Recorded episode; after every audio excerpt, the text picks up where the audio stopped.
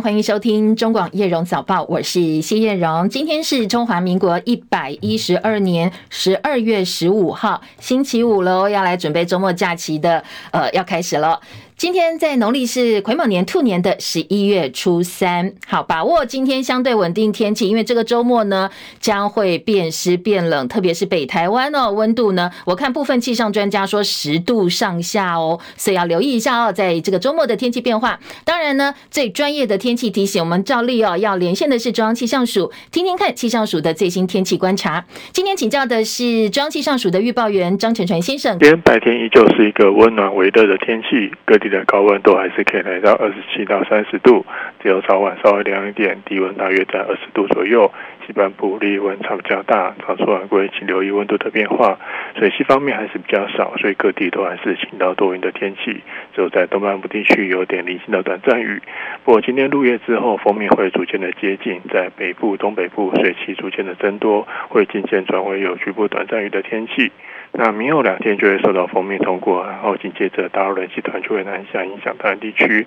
所以除了在北部、东半部会有局部短暂雨之外，中南部也会有点零星的短暂雨。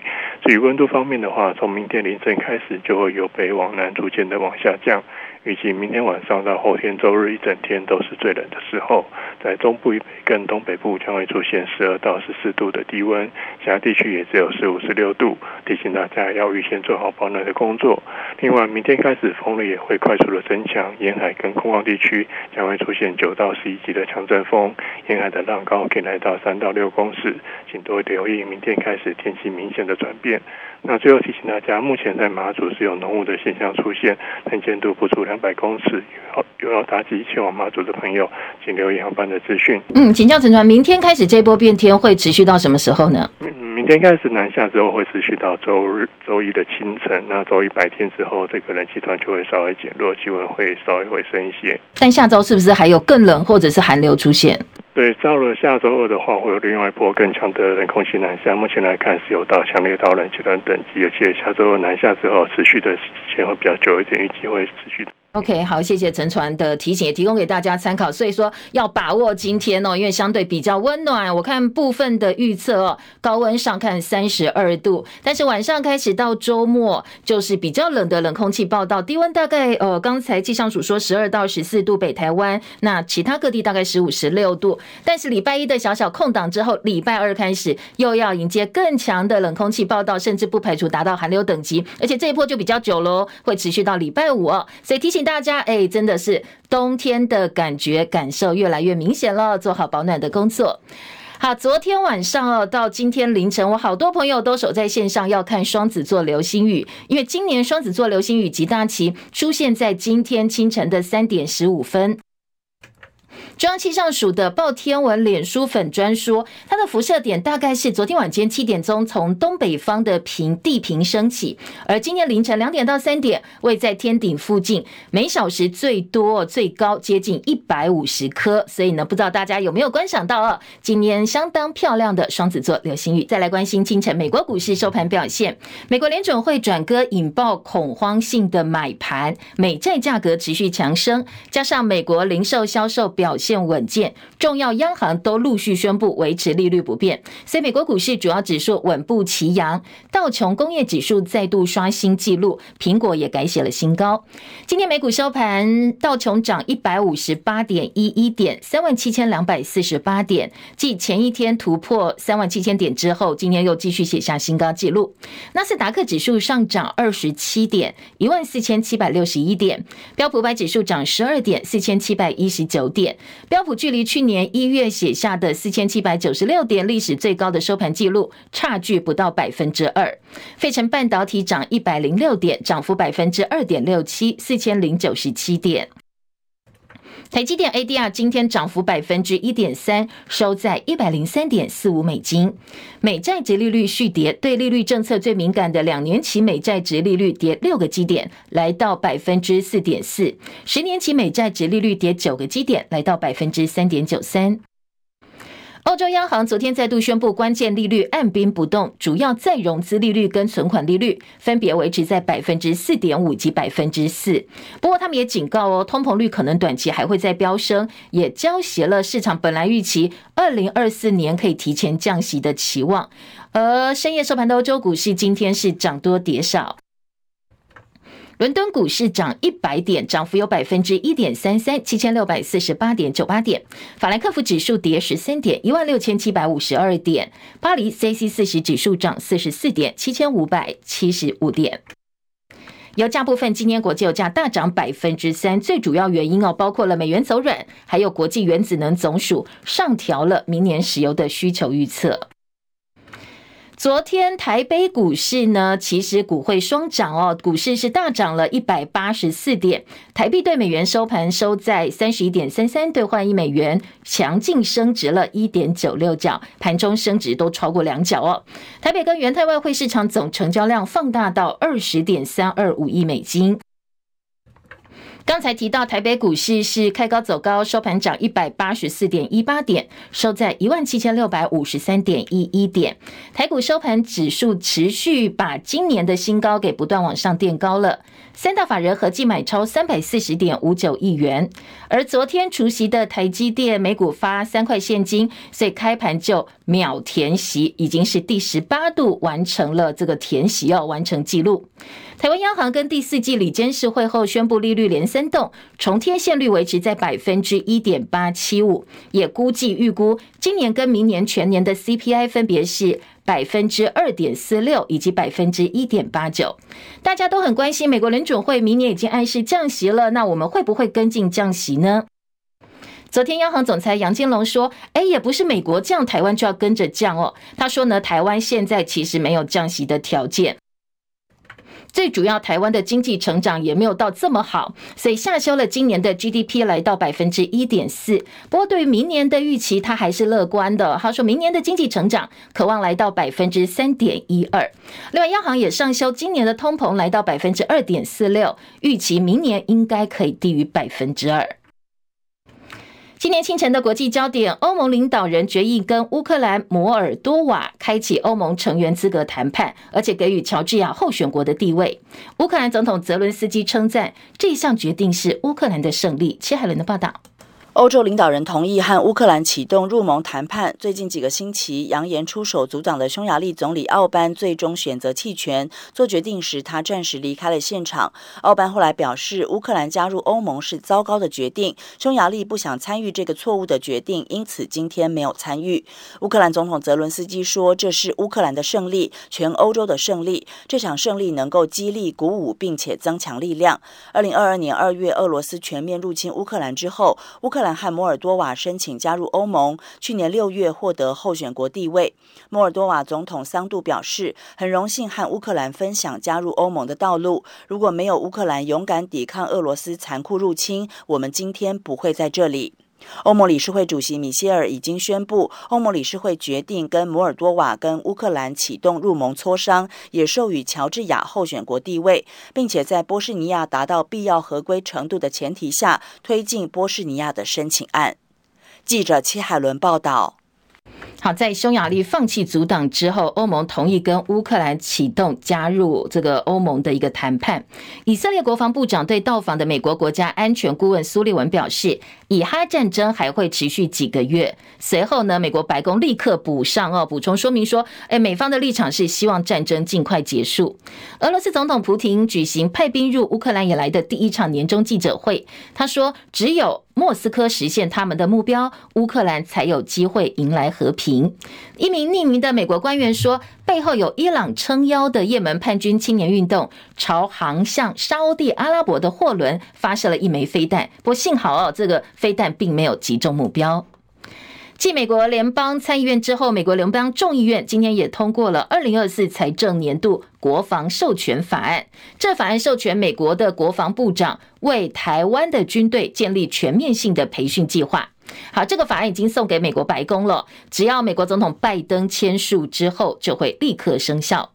美国的参议院在民主党、共和党一起努力推动的情况之下，通过了这项预算达八千八百六十亿美元，换算台币二十七兆六千两百七十六亿元的二零二四国防授权法。除了要帮乌克兰提供资金之外，也加强印太地区的资源投入。包括对抗中国在区域的扩张，强化台湾的国防能力，提供更多资源跟合作。同时呢，这个法案哦说要加快交付对台湾的军售。好，另外，美国的共和党掌控的美国众议院以两百二十一票对两百一十二票表决通过，正式授权对美国总统拜登启动弹劾调查。而共和党的众议员呢是一致投下同意票，民主党当然通通都投下反对票。美国的最高法院同意检视国会山庄暴动案一项法条的适用性。好，这一个决定呢，这个最高法院的决定可能会让很多遭起诉的川普支持者脱罪，也会拉长整个审理的时程。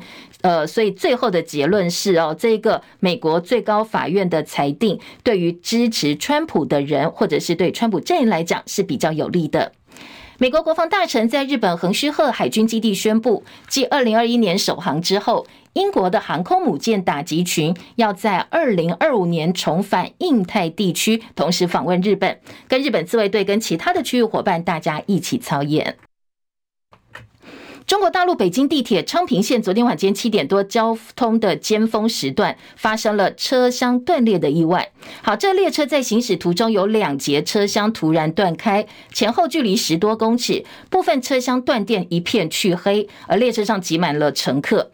北京市的交通委员会通报发现了三十多人受伤，没有人员死亡。到底为什么会发生车厢断开哦断裂，而且呢是交通尖峰时段行驶途中，现在还在调查。不过，跟这个北京的天气下雪有没有关系呢？都不知道，都还要进一步厘清。国内的政治焦点，总统大选倒数一个月，国民党总统候选人侯友谊强攻南台湾，连续两天重兵集结高雄扫街。侯友谊说他是南部的小孩，所以最后一里路呢要从南部开始迎回台湾。而民进党总统候选人赖清德严阵以待，投票前的黄金周要从屏东出发扫街，然后再回访北部，对南部大票仓也不敢掉以轻心。蓝绿路障大拼场，民众党总统候选人柯文哲呢持续向年轻人扩散，蓝绿白主帅他们是分秒必争在拼选战哦。而昨天，国民党的副总统候选人赵少康，他接受网红馆长陈之汉的专访。好，陈之汉呢又问到他到底要不要辞掉中广董事长。赵少康当场表示，他说呢，民进党总统候选人赖清德把万里老家的违建拆掉，他就辞中广董事长。我已经超越法律了，嗯，法律也没规定我需要请假，嗯，没有啊，好吧，那你一定要跟我扯这东西。那我就问你，逻辑上，赖清德万里的房子是不是违建？是啊，那赖清德的万里的违建？违法的他不拆，我是合法的，合乎法律的叫我辞。嗯，好，没关系，我在这边第一次讲哦，赖金德拆他万里的违建，我就辞中广董事长。如果赖金德他他拆他本来就应该拆的违建，只是还没排到，但是是违法的，我就辞本来根本不应该辞的。他如果今天叫一群工班在外面敲敲打打，怪手开过去，得看他看了，嗯，我就辞。我就辞，好 keep it，嗯，那就辞了。而且讲实话，立马摘了哈。现在媒体这么充斥哈，广播其实是一个很小的媒体，是是。台湾还有两几百家广播电台，你每天盯着我这个，你 NCC 到底在每天在干什么？民进党怎么去政政媒？你怎么去搞的？是是，对不对？不听你话的就把人家干掉，是听你话的就给几亿、几十亿这样给，对对对对对，对不对？你们都没有看到这些事情，都不去讲这个事情。那每天跟我这边中广董事长辞不辞，辞不辞，所以我才讲嘛。你逼我，如果我违法，不需要逼我，我就会就会处理的。我没有违法，你逼我也没用啊。而且你越逼我的个性，嘿嘿，我就是不辞，看你怎样。你 NCC 已经查半天了，如果我真的有什么事情，他早就动手了嘛。是。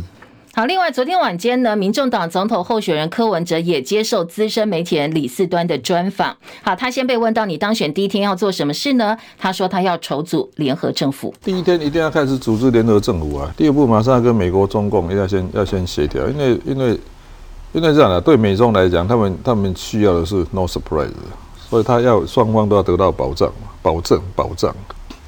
这个这个要先稳定啊，第三个才开始来处理。内部的问题，但是我觉得内部问题问题太多，所以应该还是建构一个新的政治文化是是很重要的事情。就跟他大家讲，从今天开始规则是这样，因为我是两边都可以接受的人，然后两边都对我没有太大疑虑，他只是他只会觉得说啊，这个家有时候乱讲话，但是基本上他是有 credit 的。好，他说呢，他是美中都能接受的人呢。他昨天也透露说，呃，接下来有没有可能跟郭台铭再合作？他说郭董在最后一刻会站出来支持谁呢？好，来听听看他怎么讲。有可能啊，他他他会他他很有可能会支持会赢的人，会不会支持你呢啊？会不会支持？有可能啊，锦上添花很多，雪中送炭。你的胜选度会不会最后有变化？有啊，有可能啊。当一场运动的时候，你知道吗？只剩下有一个团队还有自贡的时候，其实你不要低估他的战斗力。好，另外柯文哲说，选战进入最后阶段，他的态度是尽人事听天命。那如果当选，他的作风会倾向蒋经国，而且呢，他前一天自比是前宜兰县长陈定南。好，到底哪里来的自信哦？跟过去的哪几个总统会接近他们的领导作风？蒋经国，哎，蒋经国很认真哎。李登辉跟我说，他是蒋经国学校最后一个学生，他当台北市长。然后每天回家，公文都要带回去。他在家里等他，那公文摊开来，一样一样开始讲说这个要怎么做。家教班的，你很难想象哦。总统然后对他提拔的台北市长，那用家教班的方式在教他，他就这样教教教教到有一天他觉得说啊，那那从今天开始你可以自己决定了。但我猜你的蓝营对手。在听完你这些话之后，他们会怎么说？你知道吗？他们就说你在拉来的票。蒋经国就是恐怕做做事态度跟他很像，不要期待说柯文哲那种什么治大国如烹小鲜，他一定是一定是每天早早上朝，然后嗯 开始点我是没办法，这个性啊。好，我们刚才听到的是民众党总统候选人柯文哲昨天晚上接受李四端大云食堂专访。好，这个节目是晚上六点钟露出的。李四端问到哦，说呢，如果说哎，你当选总统，你觉得自己作风比较倾向前任的这么多总统中当中的哪一个？他说是蒋经国。然后主持人再追问他说，哎，那蓝营支持者或者你的对手会觉得你是不是在蹭选票哦，蹭这个蒋经国？那他的说法是他觉得自己在做事情的方式上。跟蒋经国是比较像。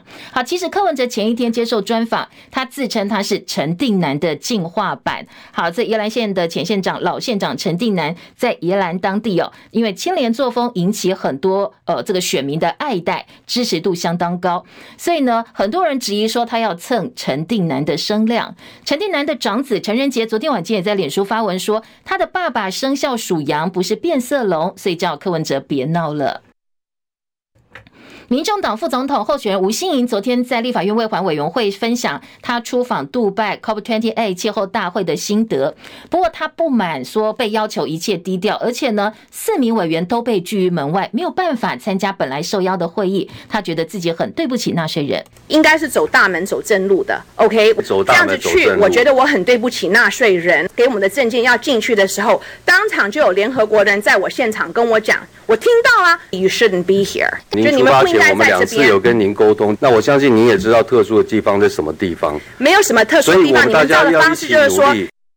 好，这个在外交部也特别发新闻稿说，哎，我们之前已经几次告诉他说，你候选人的身份可能引发打压风险，建议他重新考量行程。不过吴欣盈不止决定前往，而且呢还开了行程记者会。所以外交部说，这才招致中国突袭式施压大会秘书处，影响到其他三名委员了。不过网友呢也对外交部的新闻稿加以呃这个质疑哦，说过去呢蓝营或绿营只要有类似事件，那民进党当局就会说：“哎，你怎么不去呃骂这个蓝营？说你怎么不去质疑中共去打压我们的国人，而是回来质疑自己人呢？”所以这一次外交部反过来说：“哎，吴欣盈，我已经警告过你，你还是要去哦。”所以呃，网友质疑说，外交部明显也是双标来加以处理的。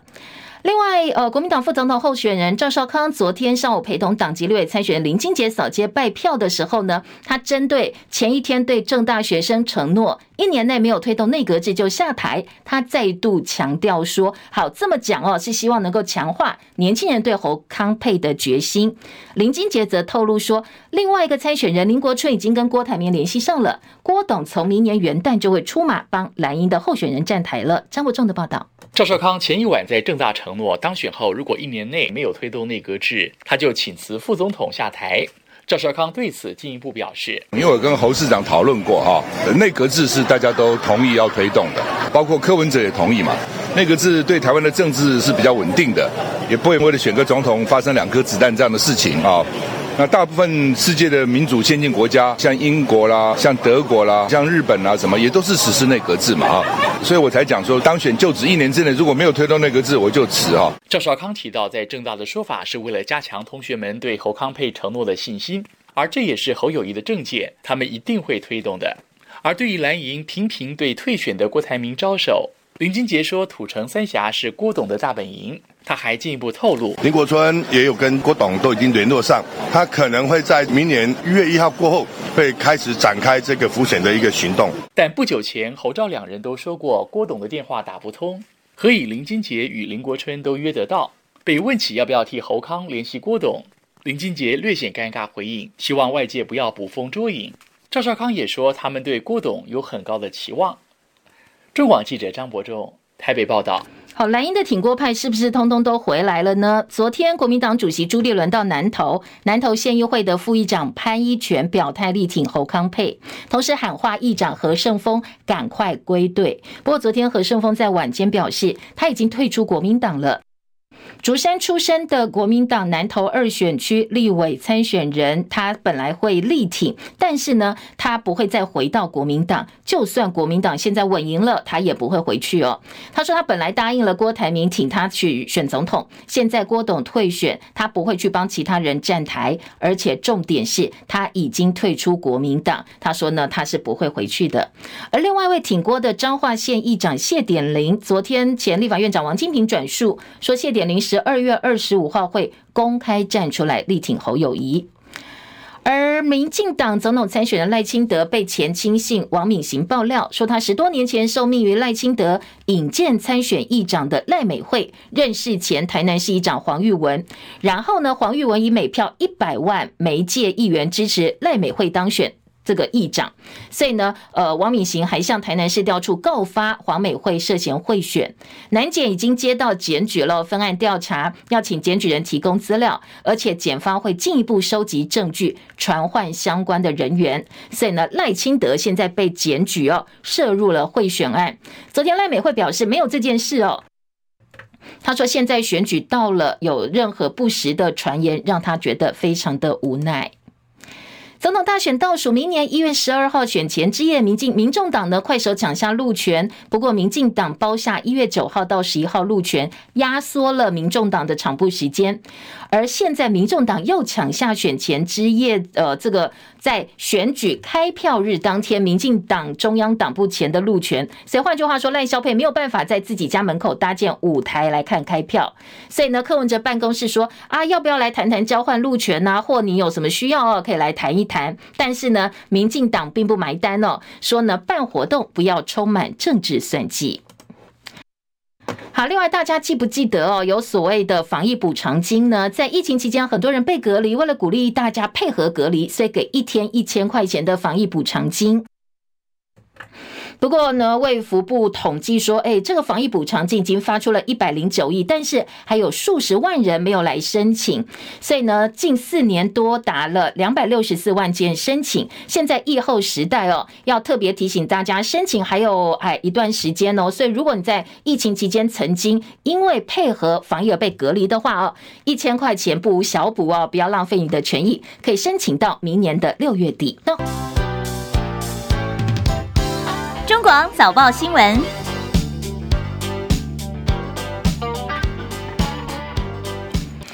关心今天早报头版新闻重点，其实呃，昨天在外电跟财经界最关心的就是美国联准会的利率决策会议，它后续也牵动到了其他央行的决策，或接下来大家对于通膨啦，或者是降息的一个预期。所以今天早报包括综合性报纸，包括财经报纸，都给了显著的版面哦，来加以分析报道。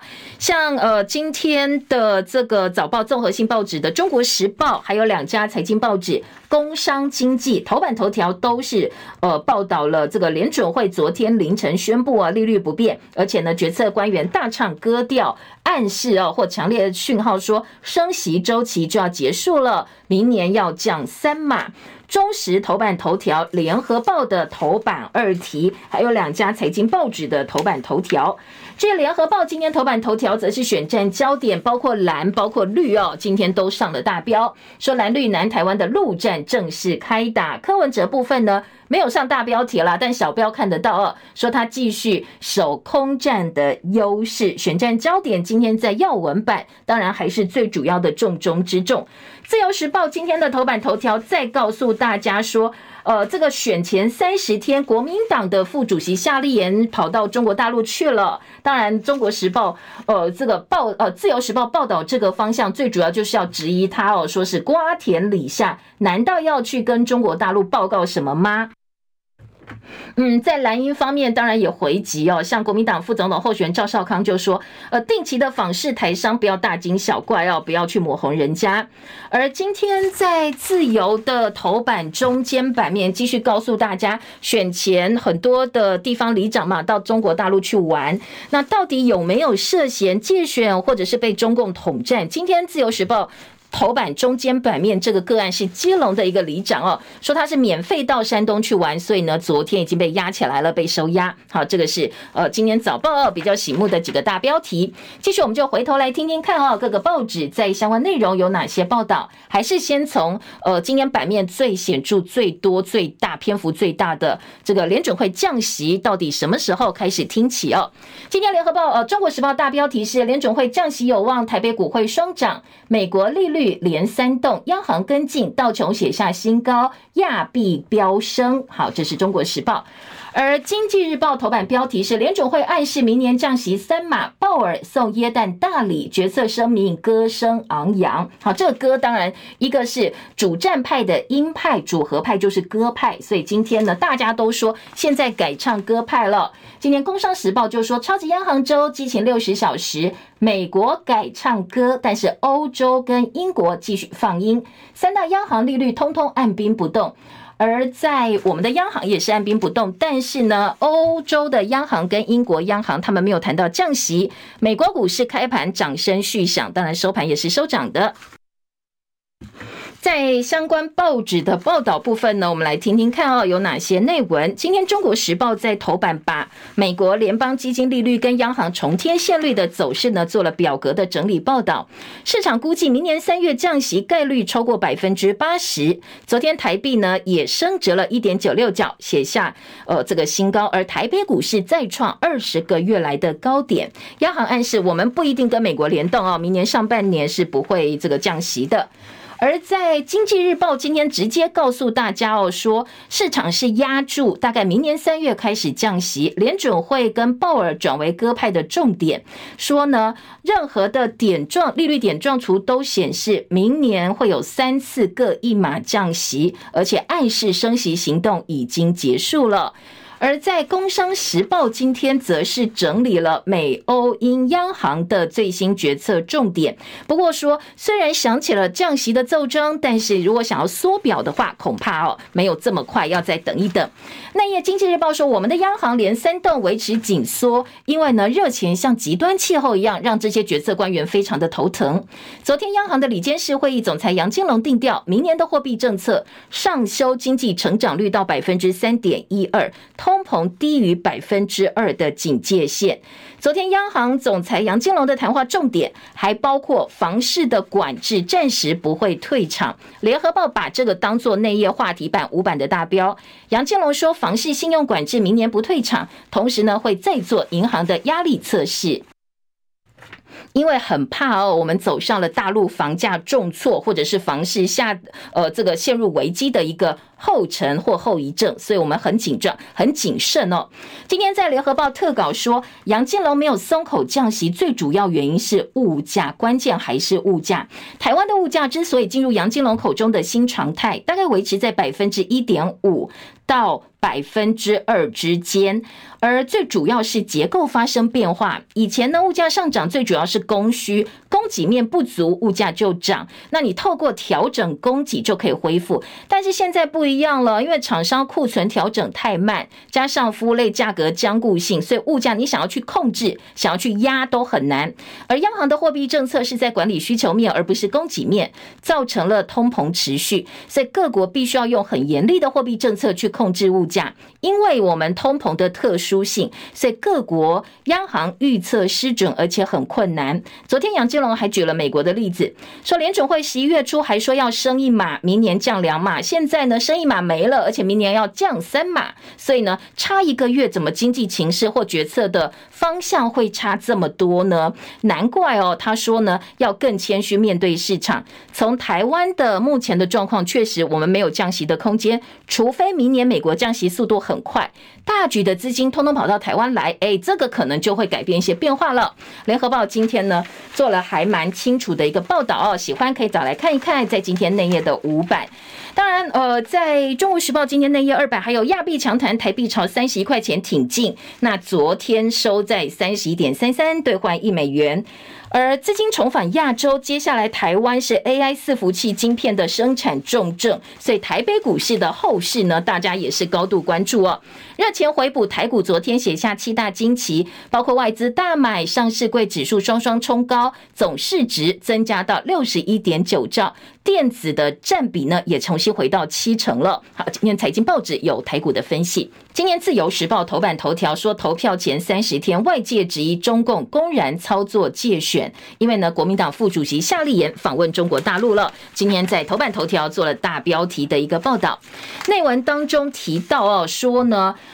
呃，总统大选投票前三十天，国民党副主席夏立言启程到中国参访，所以大家都说，呃，这个到底是去什么呢？为什么非要在这个时候去啊？绿营更质疑是中共公然借选操作。国民党昨天澄清，夏立言是应台商邀请率团到中国参访，要到成都、南昌、中山、厦门还有重庆等等出席台协周年庆典活动，或者是跟当地的台胞去座谈。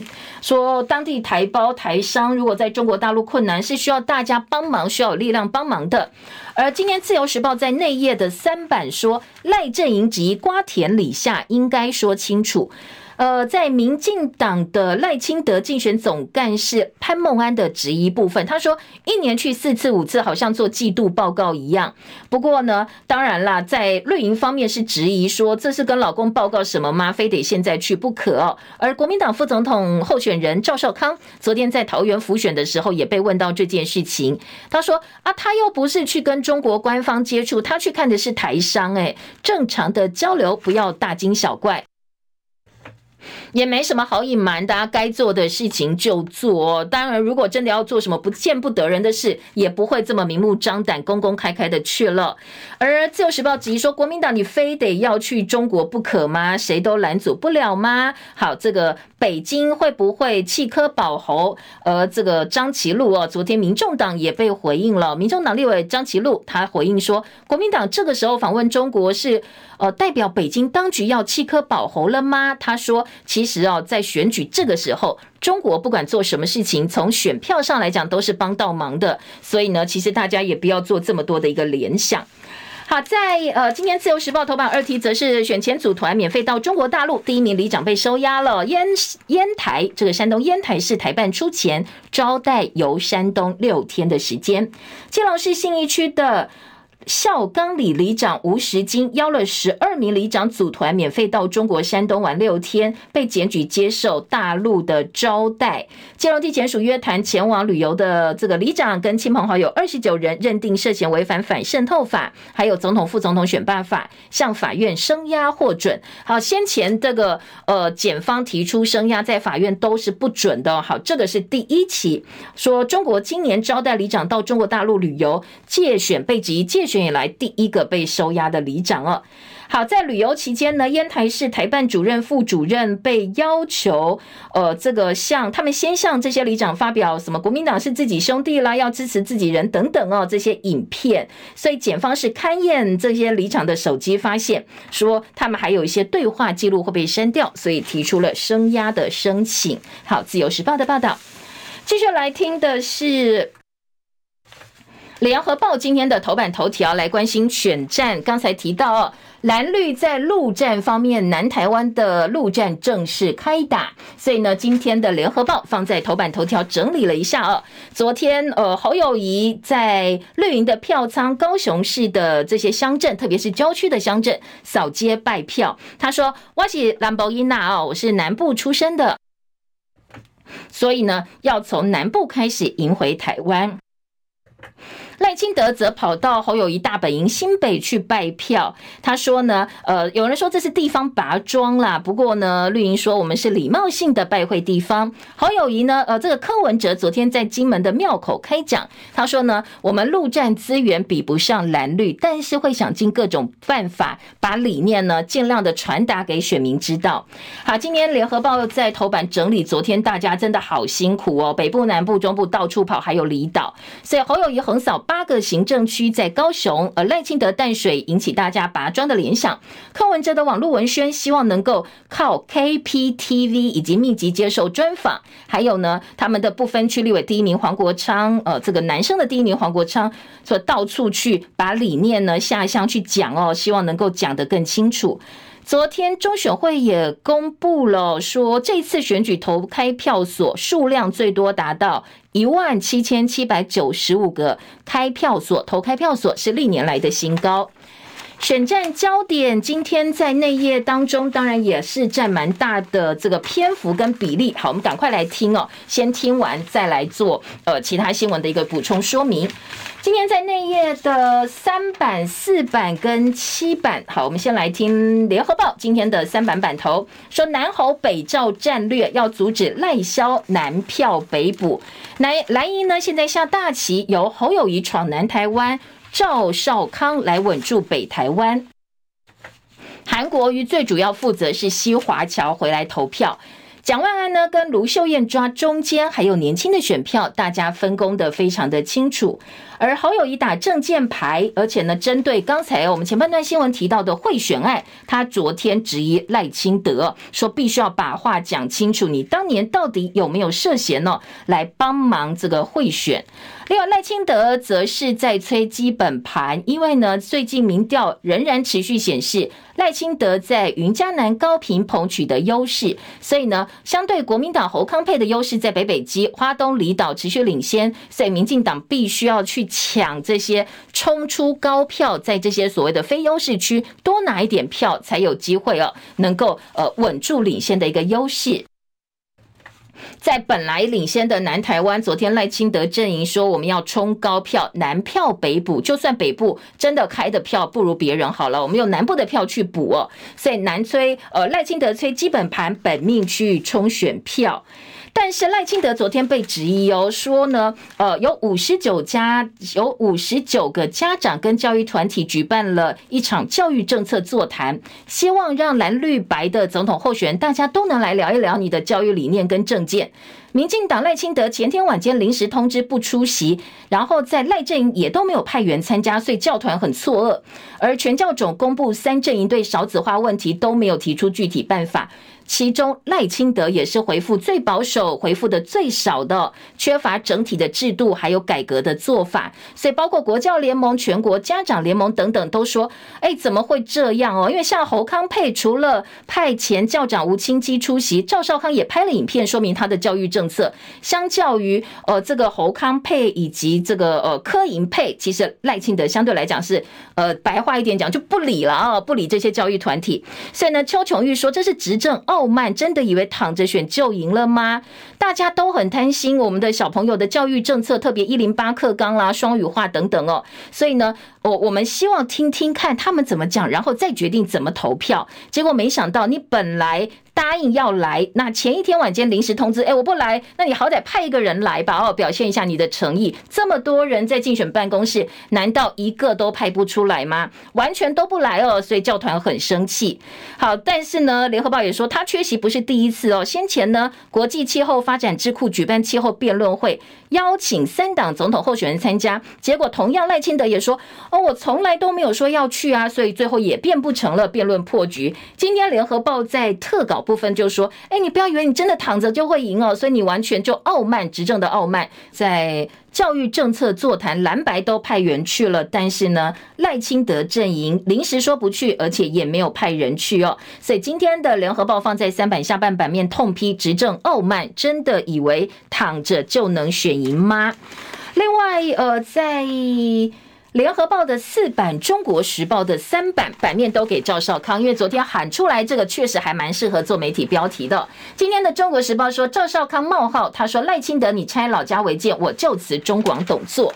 联合报也是版头大标啊，联合报说，呃，这个副手冲票。照喊话赖，你拆违建，我辞中广。好，这两个报纸都做到大标题。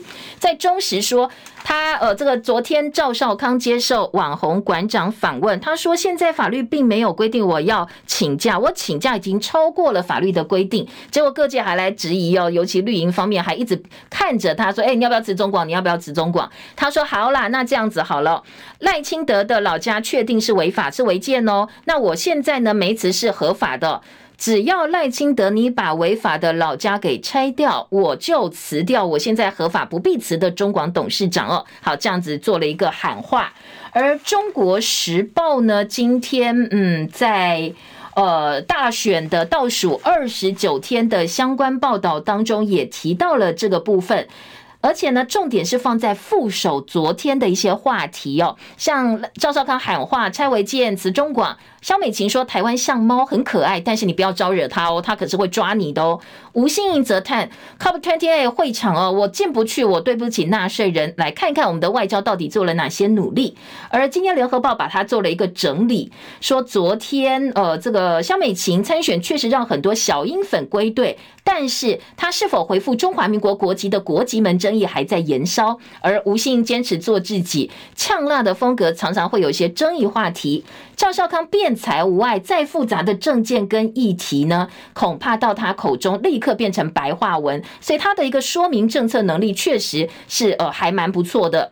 但是大家就会质疑他哦，会不会功高震主啦，或者说会搞不清楚到底谁谁来选总统，到底是侯友谊还是你哦？昨天赵少康接受馆长专访，他也想提到，他说没有功高震主这件事，我们现在民调还落后赖萧，因为当然民调起起伏伏，有些人说我们赢，有些人说我们输。不过他综合比较各家民调，他觉得现在还是落后一点点，大概两到三个百分点。他说民调落后的人哪有什么功高震主？哦大家往前冲，赶快去抢抢选票吧。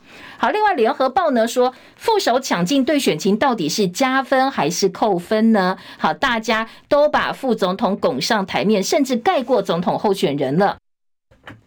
特别侯友谊跟这个呃科这个这个部分呢，所以呃每次记者访问都觉得啊，问侯友谊什么时候结束，赶快画圈圈。但是赵少康讲再长都觉得哎，好像还蛮好听的。所以这两部分呢，确实落差蛮大的。